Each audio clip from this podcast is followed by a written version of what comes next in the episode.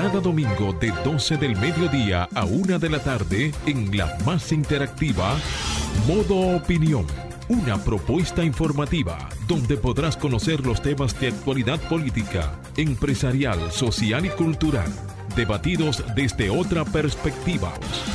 Modo Opinión, una propuesta informativa diferente. Domingo de 12 del mediodía a 1 de la tarde por Sol, la más interactiva.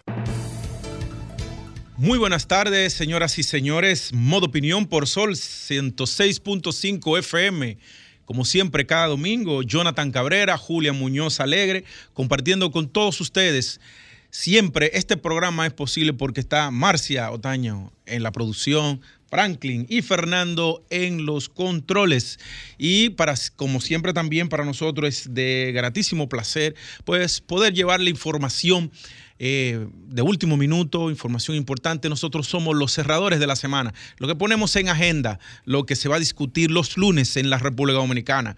Gracias a todos ustedes los que nos escuchan en el país, en cada uno de los rincones donde llega Sol 106.5 FM, pero también los dominicanos y dominicanas que están en la en no, los dominicanos ausentes. En, la costa este de los Estados Unidos, las islas del Caribe, Europa. Un abrazo fuerte. Recuerden siempre visitar las redes sociales de Sol 106.5 FM, poner sus comentarios y Buenas tardes, Julia. Muy buenas tardes, feliz domingo. Ay, muchísimas gracias, compañero. Mira, está entrenando. Estoy entrenando. Pero bien, oíste. Bendiciones para todos los que nos escuchan desde eh, la carretera, en la emisora, bueno, y también en las redes sociales, en la página web de Sol 106.5. Gracias por acompañarnos. Es un domingo, el primer domingo del mes de abril. Ya entramos al mes 4 del año. Qué rápido se va y qué bueno poder eh, compartir con ustedes varias noticias importantes. Hoy no nos encuentra con nosotros Samuel, saludos para él y para su familia. También saludar a nuestro querido eh, compañero Ostos Rizik, a Randolph y también a todo el equipo de producción que siempre nos acompaña. Y también antes de pasar a las noticias, hoy es un día importante a nivel de Centroamérica eh, nuestros eh, queridos hermanos de Costa Rica van a las elecciones. Hoy eligen, importante, hoy eligen a lo que quien dirigirá su país en los próximos cuatro años. Cerca de casi cuatro millones de costarricenses están convocados hoy a las urnas para elegir al presidente que eh, será, esta será la segunda vuelta y están, bueno, que dicho, que dicho sea de paso, el discurso de tanto de Figueres como que, pretende volver al poder, ¿no? Como el otro contendor Rodrigo que, es, Chávez. que es Rodrigo Chávez, con ese al final, que fue un consultor del Banco Mundial, que tuvo unos escándalos, pero que fue que llevó a Intel a, Costa Rica. El discurso un poquito, ah, el, el, de Figueres es un poquito moderado, pero el de Chávez es de, es de mano dura. Eh, parece que eh, el discurso de mano dura, es decir, un discurso de derecha, ha ido prendiendo en algunos países. Eh, y lo digo porque estoy viendo en el caso de Nayib Bukele que ha emprendido una, una ofensiva contra las maras y los homeboys en las maras, la MS-13 en, El Salvador y en estos en cinco días ha arrestado alrededor de 15 mil pandilleros y le está aplicando, le está aplicando mano dura. Tan así que él dijo que él no le iba a quitar dinero a educación para dárselo de comida a los pandilleros y que los países que estaban reclamando derechos, derechos humanos, y así lo puso en un tuit, que él se lo mandaba. A esos muchachitos, bueno, le dice, ok, ustedes que están diciendo que los derechos, venga, yo se lo mando. ¿Quién quiere? Yo se lo mando porque él está dispuesto a poner orden en, en el, Hubo un día que hubo 60 muertos en un día en El Salvador, Julia. Increíble, increíble. Eh, eh, República Dominicana tiene los ojos puestos en las elecciones de Costa Rica. Número uno, porque somos aliados en la Alianza por el Desarrollo y la Democracia, ADD, con Costa Rica, en el cual tenemos en conjunto proyectos importantes, tanto a nivel de sector público como a nivel de sector privado.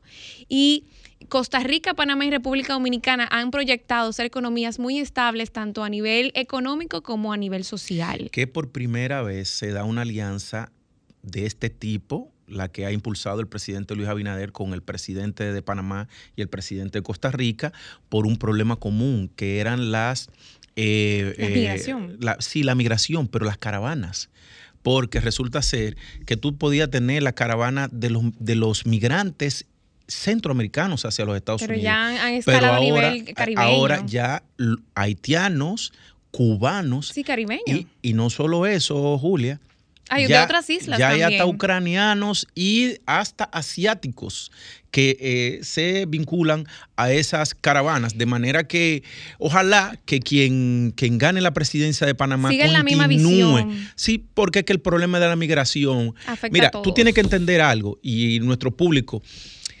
Esta, esta caravana no son espontáneas, señores. Esta caravana son impulsadas por países de la izquierda. Bueno, lo dijo aquí Pelegrín Castillo porque son caravanas desestabilizadoras sociales donde están, o sea, en la frontera de México, de México con Estados Unidos, tú tienes campamentos de refugiados en los que hay haitianos, hay, que son hay- organizados. hay- Eso, no es- eso, eso como Claro. alevosía, o sea, eso es Sí. planificado. Y entonces, porque lo que buscan es desestabilizar. Entonces, esa alianza que se da ahí, lo que busca precisamente es ver cómo contrarrestar esto. Pero antes de ir al plano, eh, Jonathan, permíteme, eh, el plano nacional con las diferentes noticias que ocurrieron esta semana, es importante destacar que en el plano internacional no solamente Costa Rica va a elecciones. En el caso de Pakistán se disolvió hoy domingo la Cámara Baja y se anunció elecciones anticipadas minutos antes de que el primer ministro se enfrentara en una moción de censura clave para la continuidad de su mandato,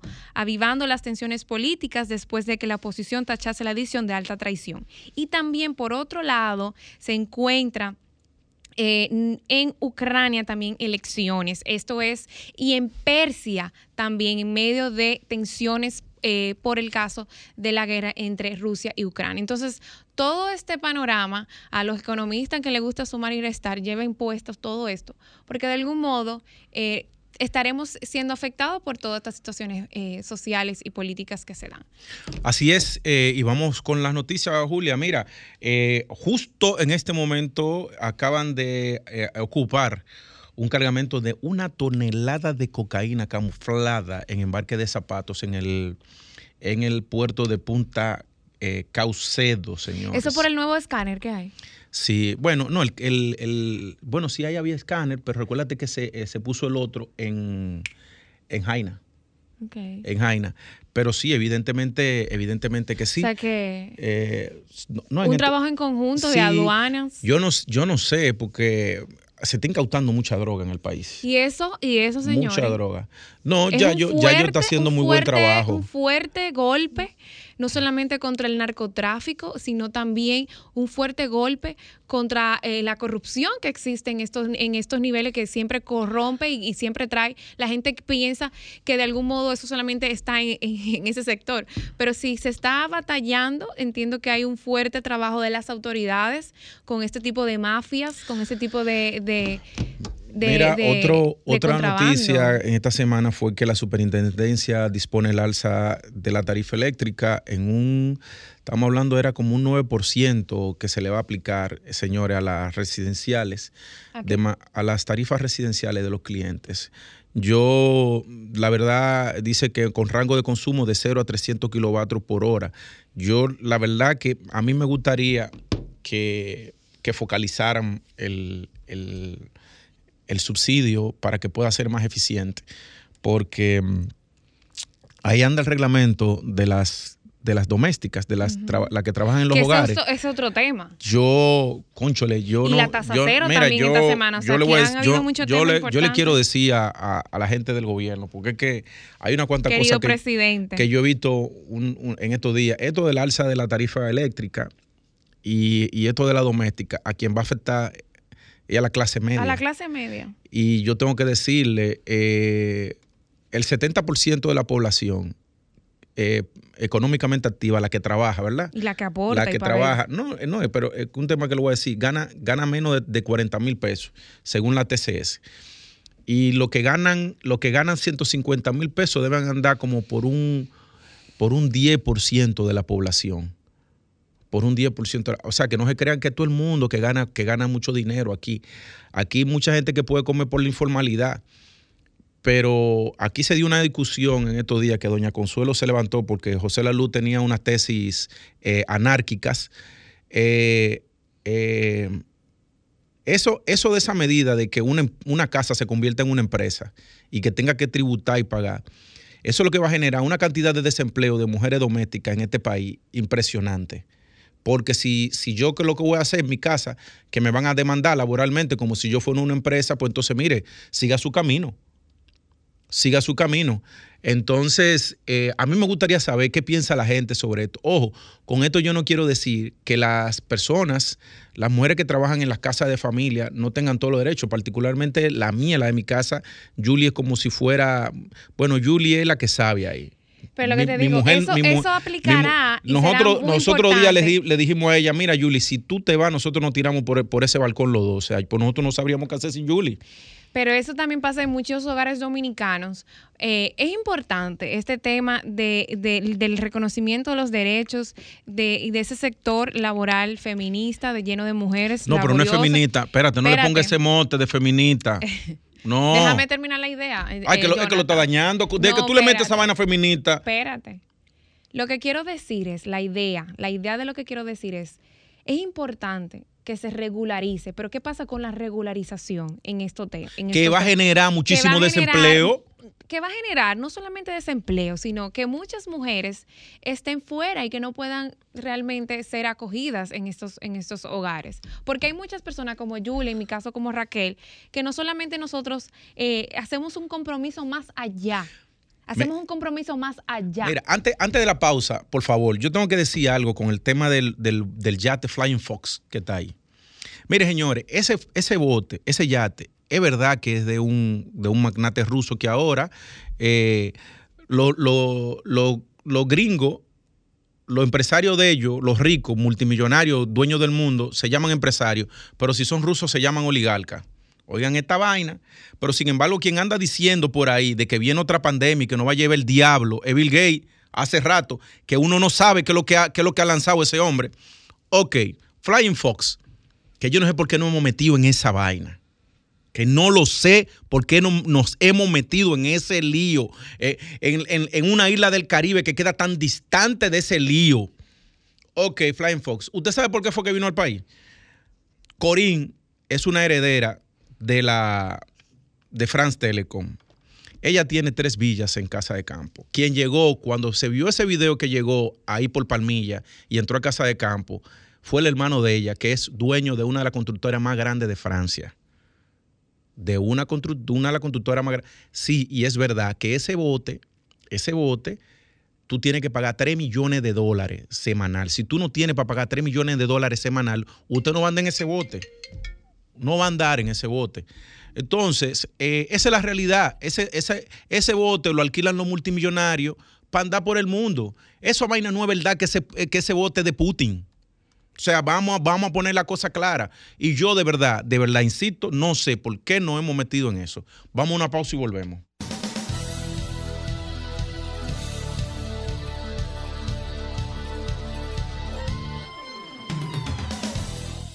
Bien, señores, continuamos ahora con modo opinión y el contenido. Y eh, miren, señores, yo quiero, yo quiero felicitar a Julio Martínez Pozo por un artículo que publicó hoy en el, periódico y que yo me voy a tomar eh, la libertad de leerlo. Y este será parte de uno de los, comentarios que yo haré en el programa.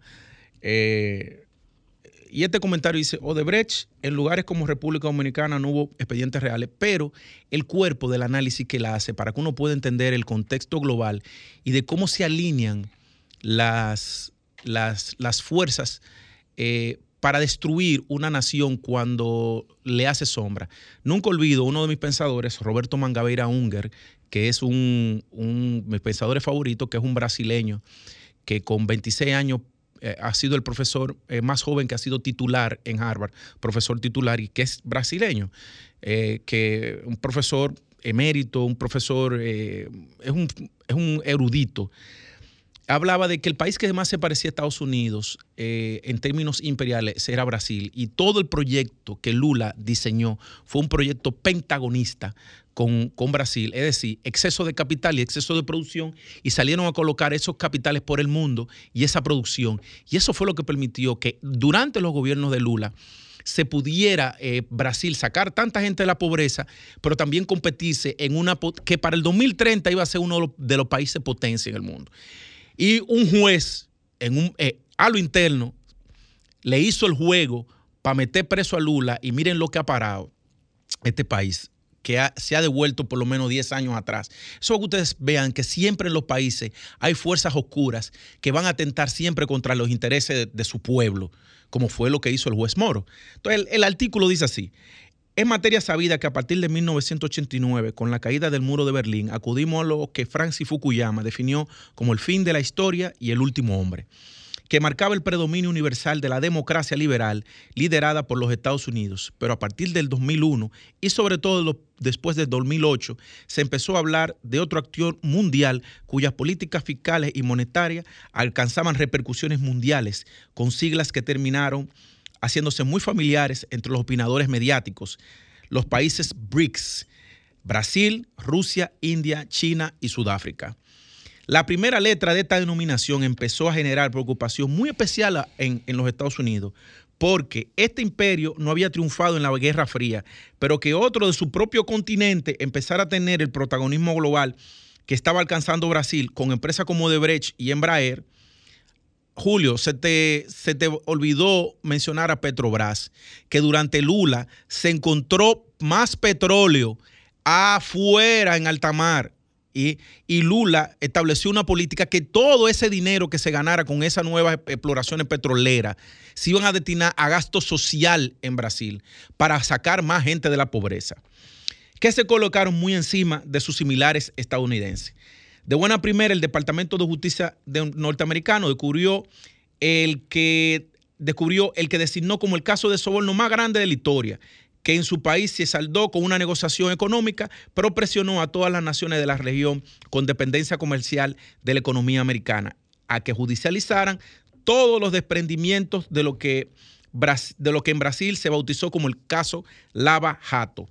Y fuera de este país, los sobornos de Odebrecht que en República Dominicana culminaron en una comiquería judicial, la condena de un sobornador sin sobornado y la condena de otro imputado, a otro imputado con un tipo penal distinto al de la acusación. Se le juzgó en una patética indefensión. La flojera del expediente arrancó con la propia negación de la justicia de Odebrecht con, con el Departamento de Estado de los Estados Unidos, en la que se, estipuló eh, cuasi a la imaginación un monto de los sobornos. Señores, aquí este artículo, lo que eh, Julio intenta explicar es cómo una potencia hace presión a, los países que tienen relaciones comerciales directas para socavar a otra que le hace, que le, que le hace sombra, que fue el caso de Brasil. El caso de Odebrecht, el caso de Embraer, para que ustedes sepan algo, Embraer, una de las primeras medidas que tomó eh, Bolsonaro fue vender Embraer a los norteamericanos. Una de las medidas que tomó. Entonces, esto lo digo porque, eh, y lo leo, porque eh, uno nunca debe eh, descuidar, descuidarse de aquellas personas que a lo interno de los países funcionan con intereses extranjeros para socavar la soberanía nacional y quien paga siempre es el pueblo, es el pueblo que paga cuando tú tienes eh, personajes oscuros que se alían con fuerzas extranjeras. Señores, Julio, muchísimo, muy bueno este artículo y ahora vamos a pasar con el comentario de doña Julia Muñoz Alegre.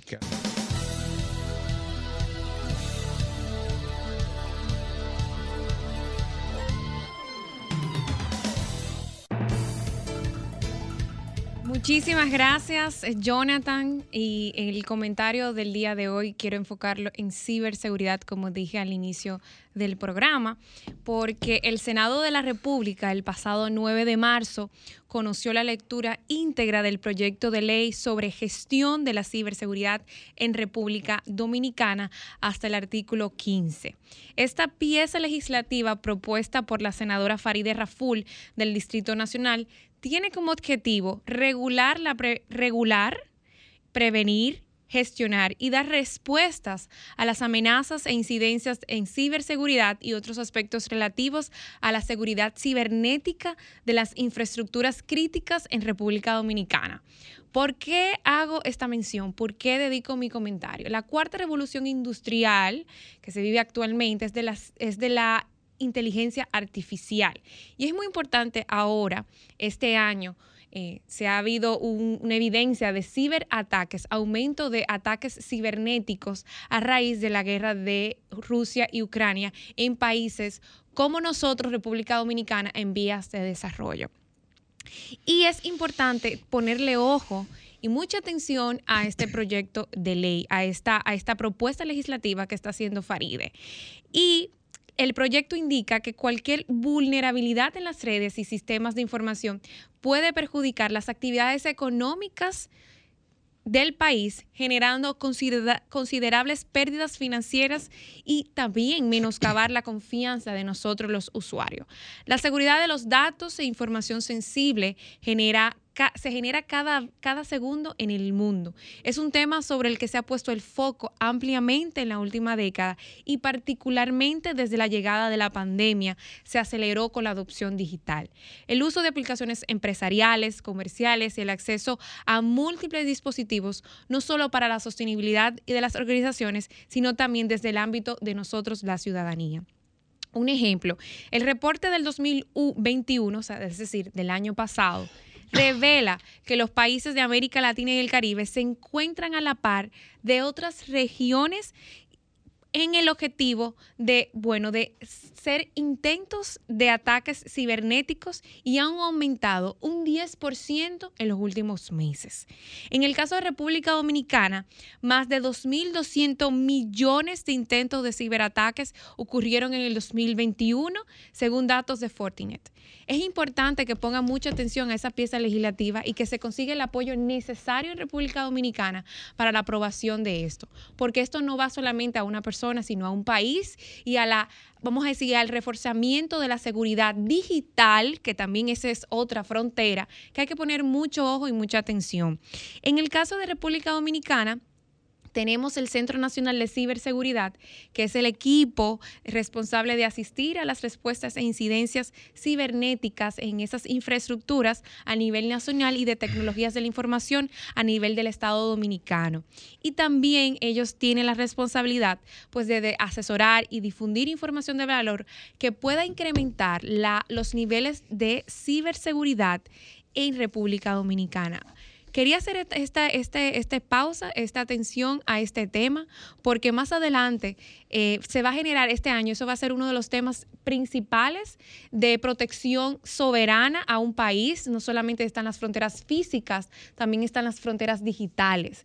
Y es importante que el Estado dominicano pueda también resguardarse en esos temas y en esos ámbitos. en el caso de las mujeres, que siempre me gusta destacar eso, solamente el 25% están en, estos, en estas, vamos a decir, eh, eh, profesiones. Y me dio mucho gusto conocer, y lo voy a decir en público y le, y le extiendo mi, mi saludo a la directora de ciberseguridad del Ministerio de Defensa, Elsa Encarnación, que la conocí esta semana. Y qué orgullo saber que nuestro centro del C5I está pues eh, personas capacitadas, mujeres como ellas, al frente de instituciones del Estado. Mis felicitaciones al ministro por tomar en cuenta este tipo de mujeres y que forman parte también de instituciones del Estado preparadas y que estén haciendo un excelente trabajo. Y no quiero antes de cerrar mi comentario, pues invitarlos a votar en un, eh, y nominar a nuestra dominicana en, la iniciativa, en la iniciativa del WONSI y WISERA, que reconoce las mujeres en ciberseguridad en Latinoamérica y el Caribe que está haciendo esta semana unas, unos sondeos y que bueno, si usted entra en Google y pone ahí el Wonsi y Wisera, eh, por favor eh, nomine a nuestra querida Elsa Encarnación. Hasta aquí llegó mi comentario del día de hoy. Ahora continuamos con Modo Opinión, donde nace la información. Bien, señores, 12.34 de la mañana. De la, tarde, del mediodía, del mediodía, oye. Eh, continuamos aquí en modo opinión. Julia, felicitarte por ese comentario. Tú sabes que uno de los desafíos que se tienen, que tienen las naciones ahora mismo, eh, porque se habla de librar una guerra bélica, una guerra bélica como la que estamos viendo en Rusia y Ucrania, que dicho sea de paso, no solo en Rusia y Ucrania, en África hay países que están en guerra y que están pasando más hambre que la que está pasando Ucrania ahora mismo, eh, y nadie mira para África, nadie mira para África. Eh, los desafíos que tienen las naciones precisamente preservar la ciberseguridad. Pero el dato más importante, Julia, de eso que tú planteabas, es cómo los países preservan. Tú ves como, como un país trata de no caer en guerra para que no le manden un bombazo y le maten gente.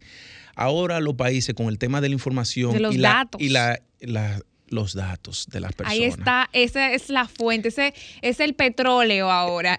Smith, el de fundador de Google, acaba ayer lo leí y dice, eh, China nos está pisando los talones cibernéticamente. TikTok, para que tú entiendas algo, se ha convertido en la herramienta de contrainformación de los medios occidentales. O sea, mientras, que, mientras la libertad de expresión se ha visto eh, perseguida en esta guerra, es decir, en Occidente, en Occidente, los países occidentales han perseguido la libertad de expresión. Cuando no te permiten a ti tener información de ambos lados. De y tú te das cuenta, claro, y tú te das cuenta de que la información es manipulada y dirigida. Pues las redes sociales han desbaratado eso. Y TikTok ha jugado un papel fundamental para que, para que los países en conflicto, los que no son occidentales, pues también puedan transmitir la información. TikTok pasó de 59 segundos, pasó a 3 minutos. Y de 3 minutos ya está hablando de 10 minutos. Eso tiene varias connotaciones. Una, que si ya tú tienes 3 minutos, pues ya la música puede comenzar a beneficiarse de eso. Y si tú lo llevas a 10, tú puedes hacer hasta un pequeño, un mini documental Un en corto. TikTok. Un corto, ¿verdad? Entonces, ¿qué pasa? YouTube, que había lanzado los Reels, los Reels y Instagram han tenido que comenzar a mirar para llevarlo, para ampliar la cantidad de minutos y de segundos para poder competir con TikTok, que le ha llevado, y, y- y yo no he visto una cosa más idiota, más idiota, que ve gente dando brinco en TikTok. O sea, porque es una vaina como de loco. Y, las mujeres que tú ves que, que, en- que encuera, mano, dando cintura ahí. Y la canción de Anita esa, que me tiene ya harto. eh, ¿Entiendes? Esa canción. Y, que se tiran el piso a dar cintura. Y, ok. Pero eso es parte de cómo las redes sociales funcionan alienando a los individuos. Entonces, hay una guerra cibernética. Lo último que plantó Smith fue que se crearan universidades solamente para formar gente en diseño de software y tecnológico, solamente para eso, para hacerle fre- frente a lo que viene. Entonces, hay un fragmentamiento, un fra- una, una fragmentación de la información, pero la guerra se vive, se vive realmente, señores, en el ciberespacio. Así ahora es. mismo. Y en República Dominicana tenemos el Centro de Comando, Control, Comunicaciones, Computadoras, Ciberseguridad e Inteligencia, que es el C5I de las Fuerzas Armadas del Ministerio de Defensa, que hace un trabajo, señores. Yo tengo que reconocerlo y agradezco a Caballero y a un equipo que me recibió esta semana eh, el trabajo que está haciendo República Dominicana a nivel de inteligencia. Cómo desde ese centro se monitorean todas las fronteras, señores. Eso es increíble. Sí, pero Y hemos dado, aunque es la aspiración de país, hemos dado al menos pasos Julia, pero lo que pasa es que eso que eso que se está haciendo en el, en el C5I hay que hacerlo en la policía. Y la Y policía ellos lo tienen un necesita más- proyecto, tengo necesita entendido, ellos tienen por un proyecto con la policía, o sea Porque que con el van por muy Data, buen con el Big. Data, con el Big Data, tú puedes generar perfiles Por lo de los menos, lo que toman decisiones está muy claro de eso. Por y lo menos. analiza con psicólogo, integra eso. Pues bien, señores, miren, eh, vamos a continuar con el programa. Yo creo que deberíamos abrir los teléfonos y que la gente nos diga qué opina sobre el alza de la tarifa eléctrica. Comunícate 809-540-1065. 1-809-200-1065 desde el interior sin cargos. 1-833-610-1065 desde los Estados Unidos. Sol 106.5, la más interactiva.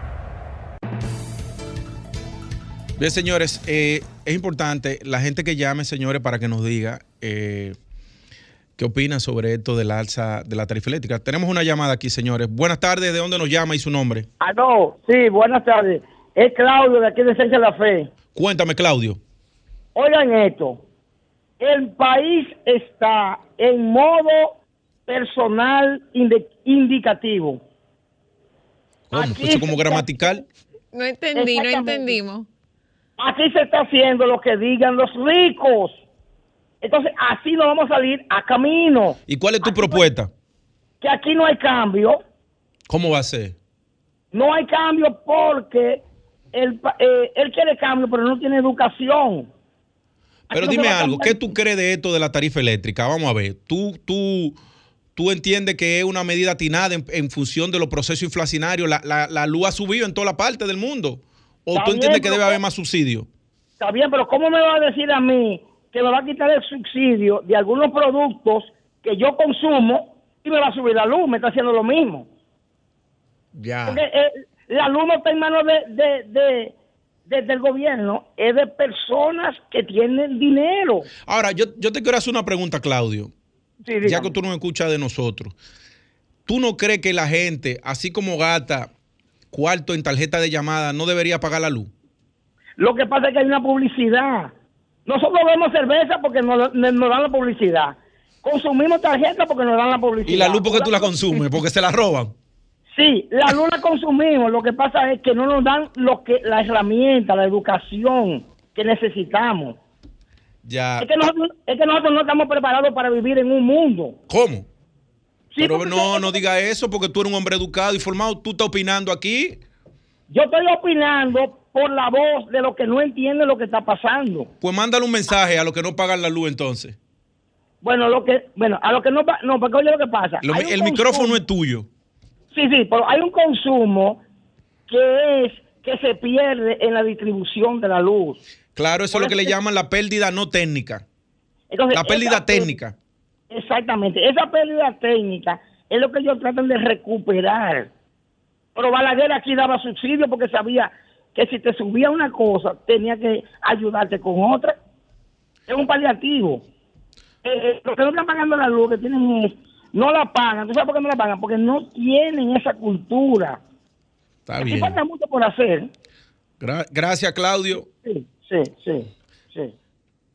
Señores, eh, sí, el, el tema es que la gente, hay un proceso inflacionario mundial, se han subido los combustibles, eh, hay que aplicar la ley general de electricidad y todos los acuerdos que se, se crearon con el pacto eléctrico, hay que ir desmontando, eh, hay que ir eh, identificando cómo están focalizados los subsidios, porque que... Conchole, yo no quisiera decir que la clase media, porque a la, a la clase media es la que paga impuestos, la que tiene los negocios eh, y es la, la que más castiga. La que más castigan, todos los impuestos van para allá. Entonces, hay que buscar la manera de cómo se, se, se le presiona un poco más al quintil que tiene más dinero en el país, que son unos pocos, pero que tienen las grandes empresas y que yo, yo entiendo que tienen los márgenes de beneficio mucho más claros. Y, y hay que presionar un poco más para arriba, pero no a los pobres ni a, ni a la clase media. Que vamos a una pausa. Vamos a una pausa y volvemos. Ahora continuamos con Modo Opinión, donde nace la información. 12.36 de la tarde y continuamos, señores, en modo opinión. Jonathan Cabrera y Julio Muñoz Alegre. Eh, Julia, otro de los temas que coparon la opinión pública y sobre todo todos los grupos. eh, hay un grupo en el que yo estoy y el que tú estás, que es la Peña por un Mejor País, que se debatió mucho este tema. Un, un saludo afectuoso a, a mi querido amigo Jorge Dargán. Eh, Julia, el tema del- de, De la la- resolución de trabajo. del Ministerio de Trabajo con el tema de las eh, mujeres que trabajan en la casa de familia. Yo le quiero decir mujeres que trabajan en la casa de familia porque para mí es muy difícil, por ejemplo, a Julie, la, la de mi casa, de- decirle otra cosa. Julie es Julie. Eh, entonces, ahorita tú y yo brevemente comentábamos sobre esto. Mira, uno de los comentarios que en la peña yo vi, y o no, fue en Twitter, que con esa resolución un joven decía que quienes se van a beneficiar mucho de eso son los abogados picapleitos. Claro, porque comienzan a llegar la- la- las demandas laborales. Yo recuerdo una vez un caso en, casa de mi madre, yo le pagaba a una, una persona para que la ayudara, y era una persona extranjera, ¿no? Eh, y esa extranjera un día decidió que no, se inventó una vaina y se fue, pero ella se fue, y de, pero de allá para acá vino con una cosa del ministro de Trabajo, mi ma- coño, una doña, mi mamá cuando ve esto me dice, mi hijo, yo lo que le dije a mi hermana, déjame ver, y le dije, no, no, mira, mira, espérate, que esto, esto fue una viveza de esta señora, y, y para la, la tranquilidad de, de mi madre, para mí era más fácil yo pagarle lo que tenía que pagarle a esa señora que, que, que entrar en un, en, un, en un debate, porque la gente puede pagar, gastar más dinero bregando con un abogado. Pero con esto, sobre todo porque vi un comunicado en la, en la en el periódico sobre la DGI que decía que, que, le inscribieran en la, en la Dirección de General de Impuestos Internos. Y tú sabes que aquí se dan muchos elementos, porque tú puedes decir Estados Unidos, en Estados Unidos todo el mundo tributa todos los años, el pago de los taxes, de los famosos taxes a final de año, ¿verdad? Que es para marzo, final de febrero, marzo, algo así, que se tienen que pagar. Y inclusive, pero también te devuelven dinero. Cuando tú tienes, eh, por ejemplo, una persona mayor de edad en tu casa, eh, hay un incentivo si tú la tienes en tu casa y te devuelve el dinero el Estado. Pero aquí los hogares no tributan como tal. Eh, de hecho, los hogares son muy pocos los que tienen, por ejemplo, un seguro para el hogar. Un seguro contra incendio, contra, eh, con cualquier, contra cualquier tipo de siniestro. O sea, hay una cultura. Evidentemente, eso tenemos que mirarlo en función de los ingresos familiares. Eh, porque tú no puedes pagar una póliza de 27 mil pesos, por ejemplo, anual para tu hogar, eh, mucho menos el esfuerzo que tú estás haciendo para tener una persona que te ayude en la casa, en la tarea doméstica y también en lo que tiene que ver con el cuidado de los hijos. Que ¿Pero qué opina la gente sobre eso? es que eso es lo que yo quisiera saber, porque es que a mí lo que yo quisiera saber, ¿cómo se harían entonces? Eh, porque tú sabes que la mujer se ha integrado ya al aparato productivo, No, y que la mayoría... que trabaja y y que- que, y que queda demostrado que las mujeres que trabajan, cuando, que trabajan junto con el hombre, el hogar, el hogar avanza más, ¿verdad? Sí, y, ¿y qué pasaría entonces si, si, si tú no puedes pagar una persona que te ayude en el hogar? no, y que la mayoría de esas personas, ayuda, ayudadoras del hogar, no sé cómo otro nombre podríamos decirle, eh, colaboradoras del hogar, vienen muchas veces de, por ejemplo, las que, viven que en serían Higüey. colaboradoras porque es como un empleo, ¿eh? Bueno, que vienen de otras partes del país, de otras provincias, y hasta llegan a un acuerdo con esas sur. familias y le dicen, mire, yo voy a trabajar de tal día a tal día, pero de tal día yo voy a estudiar, de tal día yo voy a hacer Que se dé ese esto. caso. Que se da mucho ese caso, y es también un- un- una, un- un- No, y que un una alianza de progreso. Y tiene un hospedaje también. Y, y tienen un hospedaje, no solamente hospedaje, tienen eh, eh, alm- eh, comida, tienen acceso a medicamentos, muchas de ellas tienen también acceso a seguros. Hay muchas familias que se preocupan y le sacan el seguro. Hay otras que van más allá asu- tiene y asumen hasta el costo de educación de sus hijos. Yo- ¿Entiende? la- la- Entonces, el- la- es un tema bastante profundo. Qué el- bueno el que parto- se el regularice o que se quiera mía, hacer algún el- tipo el de... parto de la que trabaja de la, de la que trabaja conmigo, ¿verdad? Lo cubrí yo. Entonces, de su hija. no, y, y con muchas cosas a veces a nivel médico y de salud. Entonces, es un tema que de realmente que, que es importante, que se da un avance en temas de derechos, y esto también lo, lo comentaron nuestros compañeros ayer del Sol del- de los Sábados, y, y- y me gustó mucho el comentario que hizo Millicent, y voy por esa misma línea, eh, de eso, de que así mismo se, como se garantizan otros derechos, también se están dejando de un lado otros derechos también de las familias. De la familia. Entonces- Claro, tú le estás quitando. Pero que esta- esto fue un convenio firmado por el OIT. Que, No, y, que, República Dominicana eh, tiene, tiene un gran compromiso con el tema de la regularización y de los acuerdos internacionales, pero también yo creo que hay que darle un poquito El más de es- atención el y de involucrar el a aquí- sectores, o sea, que sean vistas públicas, invitar La, a la sectores. situación aquí es, si tú sigues firmando con, con todos esos organismos multilaterales, usted lo que hace es que se dé soberanía. no creo en decisiones. él, no. Sí, claro que sí. No. Sala, claro que sí, Julia. Claro que sí, porque es que la cosa, tú no la, eso, eso viene de allá, porque es que eso viene de países avanzados. Y tú, Pero mija, no diga eso, entonces tú- tú lo que- Jonathan. la multilaterales, usted cede soberanía. No es ceder soberanía. Entonces, ese tipo de vaina usted tiene, usted tiene que aplatanarla. nivel- Mira, yo tengo una llamada aquí, no abrimos los teléfonos para esto, pero déjame ver. Buenas tardes, ¿dónde nos llama y con quién hablamos? Se cayó. A mí, me- mira, vamos a ver qué piensa la gente sobre eh, Pon- Fernando Pon, el bumper del para la llamada con el tema de, de que la doméstica ahora usted va a tener que pagar impuestos y todo lo demás. ¿Qué, qué- qué va a hacer de la, fama- de la de la Buenas tardes. ¿De dónde nos llama y con quién hablamos? Sí, le habla Samuel Valdés. Buenas tardes a todos. Sí. ¿De dónde? Desde, desde Higüey, Samuel Sí. Valdés. Buenas tardes, Samuel. Bueno, yo yo le diría, porque ella dice- eh, la señorita dice, ¿cómo le llaman? No son colaboradoras ni, ni trabajadoras, no, son esclava, esclava moderna, la trabajadora doméstica. Para mí, para Samuel Verde, oiga bien, yo le voy a decir una cosa. Yo Brevemente, Samuel. sí, sí, sí, yo digo que vamos a hacer nosotros mismos, vamos a, vamos a, vamos a lavar, vamos a planchar, vamos a hacer nuestro- no- no- nuestras necesidades. A ver si es bueno. Porque en este país del tercer mundo, donde hay tanta pobreza, queremos tener, todo el mundo quiere tener una trabajadora, un esclavo, eso es todo. Muchas gracias. Buenas tardes. ¿Dónde nos llaman su nombre? Sí, buena, de la Agustina Josefina. Cuéntanos, Ese Josefina. señor, ese señor está diciendo una cosa que él no entiende. Porque la trabajadora doméstica, ese es un trabajo como cualquier otro, y eso es lo que ellos saben hacer. Entonces, como estaban diciendo ayer en el Sol de los Sábados, que lo impu- la DGI que se inscriban las, las patronas de las casas, las dueñas de las casas. No, pod- no podemos inscribirnos en, en el DGI porque nosotros no tenemos em- una empresa. Claro. El empleado te genera, te genera ganancia para tú pagarle impuestos, pero esta no te genera ganancia. Tú le pagas a ella de lo que tú ganas. Claro. Y cuando tú vas a pagarle a ella, ya a ti te han descontado de tu sueldo lo- el DGI. Muchas gracias, señora. Buenas tardes. ¿Dónde nos llama su nombre? Aló, es Claudio, desde Clau- la fe. Breve, Claudio. Oigan bien, no, la chica sabe lo que tú le dijiste, lo que pasa es que ella no quiere entenderlo así en público. Aquí hay una agenda americana. Aquí se está haciendo lo que dicen los americanos. Ellos no consideran a nosotros esclavistas. Eso es tratando de dulcificar la ley. Perdón, ¿usted tiene, usted tiene Gracias, trabajadora del hogar en su casa? Yo no, ahora mismo no tengo, pero yo sé que eso viene planificado. O sea, usted vive solo y hace su, su, su, todas sus actividades solo. No, pero, pero, pero. Mira, te voy a decir lo que más, lo que más dolo. Una hermana. Gracias, Claudio, gracias. Señores, la señora que llamó, que también creo que era de la Agustín, eh, ella dice, es que, es que la DGI no puede venir a hablarme de, de pago impuestos.